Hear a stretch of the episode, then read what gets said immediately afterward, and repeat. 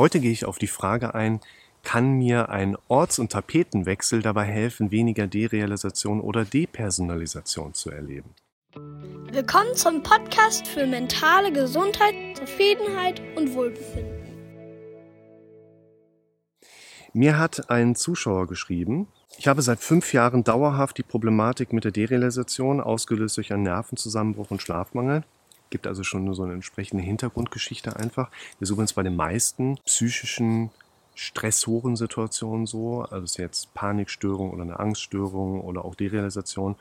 Häufig beschreiben die Betroffenen einfach, dass es ein sogenanntes erstauslösendes Ereignis irgendwo in der Vergangenheit gab. Und ab dem Moment hat man dann einen besonderen Fokus eben auf diese Symptomatik.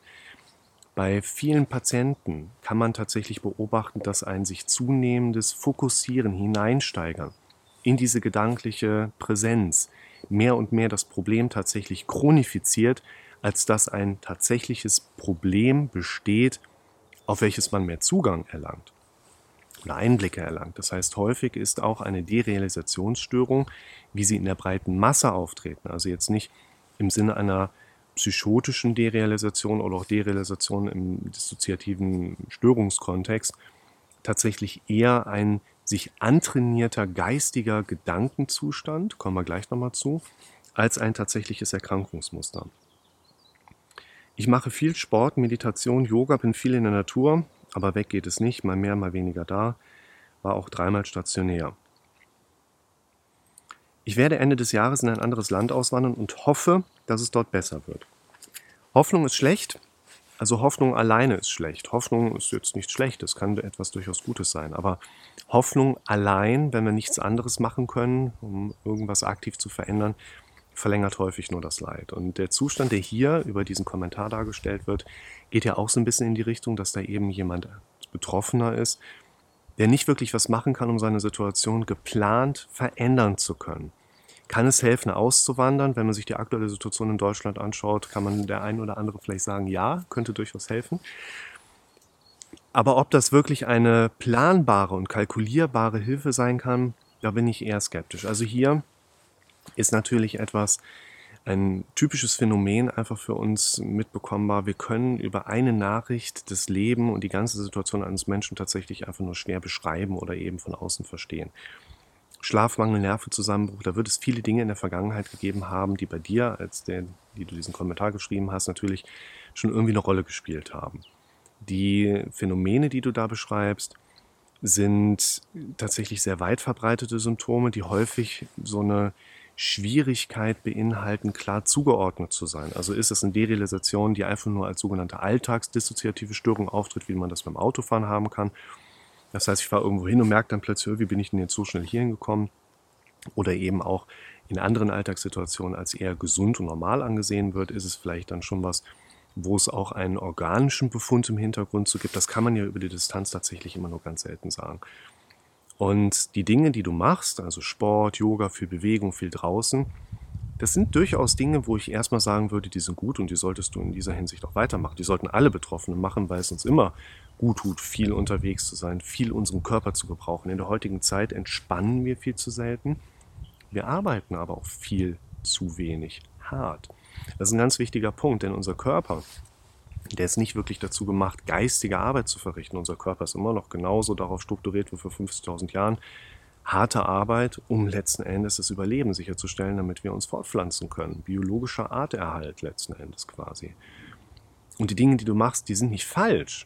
Und es könnte sogar sein, dass dem einen oder anderen mit dieser Herangehensweise bereits geholfen ist, dass jemand einfach nur in seinem Alltag aufgrund seiner stressigen Lebenssituation immer mehr Stresshormone in seinem Organismus hat, die nicht adäquat abgebaut werden können. Also Stresshormone werden im Körper verstoffwechselt durch Muskelkontraktion.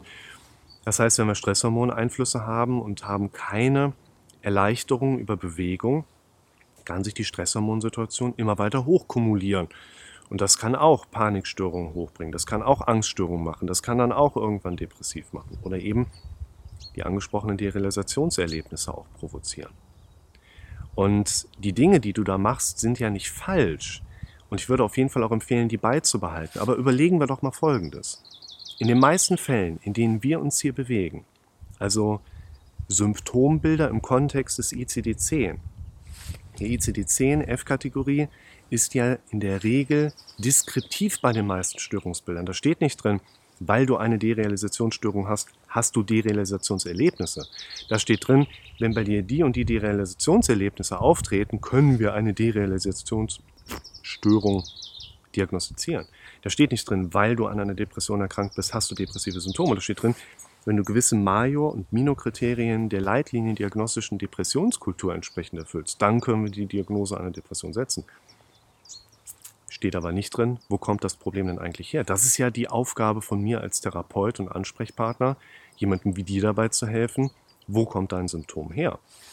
Und eine Symptomatik ist daher in der Regel nicht Ausdruck eines Krankheitsbildes. Wie gesagt, bei uns ITC-10 F-Kategorie, typische Vertreter wie Depression, Angststörung, Panik. Die Symptomatik ist nicht Ausdruck einer Krankheit. Die Krankheit ist lediglich ein Begriff, die Symptomatik zu umschreiben. Die Symptomatik ist in der Regel Ausdruck von antrainierten Gedanken, antrainierten Denkmustern. Wir glauben nicht an das, was richtig ist. Deshalb versuche ich euch ja auch nicht das richtige Argument zu verkaufen, weil das wird sich vielleicht bei dem einen oder anderen per Zufall in der richtigen Art und Weise manifestieren. Hypnose ist bei den meisten, die das in Anspruch nehmen, nicht hilfreich tatsächlich statistisch nachweisbar, weil eben eine einmalige Einladung neuer Gedanken an das Gehirn nicht unbedingt dazu führt, dass wir nach einer Session, so wie unser Gehirn das sonst nie machen würde, aber plötzlich das hundertfache an neuen Verknüpfungen von Synapsen im Kopf haben, als in unserem neuen Leben. Das konnten wir so bisher noch nicht beobachten. Trotzdem ist Hypnose etwas ganz Wunderbares, kann ich jetzt nicht unbedingt von abraten. Nur wichtig ist, dass wir uns vor Augen führen. Der hirnphysiologische Mechanismus läuft nicht so ab, dass wir auf das richtige Argument sofort ein hohes Maß an Glauben und Gefühl bereits haben um Dinge zu verändern. Wenn ich zum Beispiel hingehe und sage, pass mal auf, an der Stelle solltest du den Wecker stellen und zehnmal am Tag folgendes denken als Affirmation, ich werde und ich bin und ich fühle und was auch immer wir deinen Fokus darauf richten. Und das meine ich dann genau so. Und du sollst nicht darauf warten, dass du dich danach fühlst, um das zu formulieren. Du sollst es formulieren, damit du dich darauf aufbauen mehr und mehr fühlst und dich in diese Glaubens- und Gedankenmuster auch hineintrainieren kannst. Und wenn eine Symptomatik ja nicht Ausdruck einer Krankheit ist, sondern die Symptomatik Ausdruck von antrainierten gedanklichen Denkmustern und Strukturen sind, dann kann es dir dabei helfen, wenn du ins Ausland gehst. Dann kann es dir dabei helfen, einen Tapetenwechsel zu machen. Die Frage ist nur, wird der Tapetenwechsel und der Gang ins Ausland dir planbar und kalkulierbar dabei helfen, deine gedanklichen Strukturen umzutrainieren? Oder solltest du nicht viel eher das Umtrainieren deiner gedanklichen Strukturen in den Vordergrund setzen und dir vielleicht darauf aufbauend überlegen, welche Umweltveränderungen dir am meisten dabei hilft, diese gedanklichen Restrukturierungen auch wirklich einzuführen und einzutrainieren.